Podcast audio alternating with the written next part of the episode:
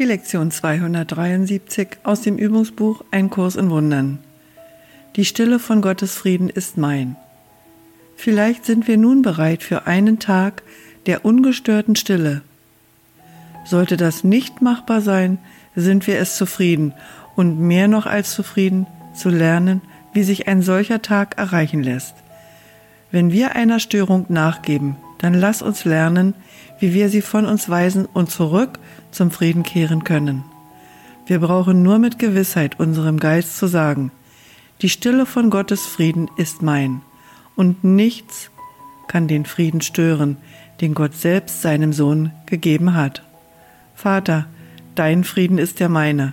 Was brauche ich zu fürchten, dass irgendetwas mich dessen berauben kann, wovon du möchtest, dass ich es behalte? Ich kann deine Gaben an mich nicht verlieren.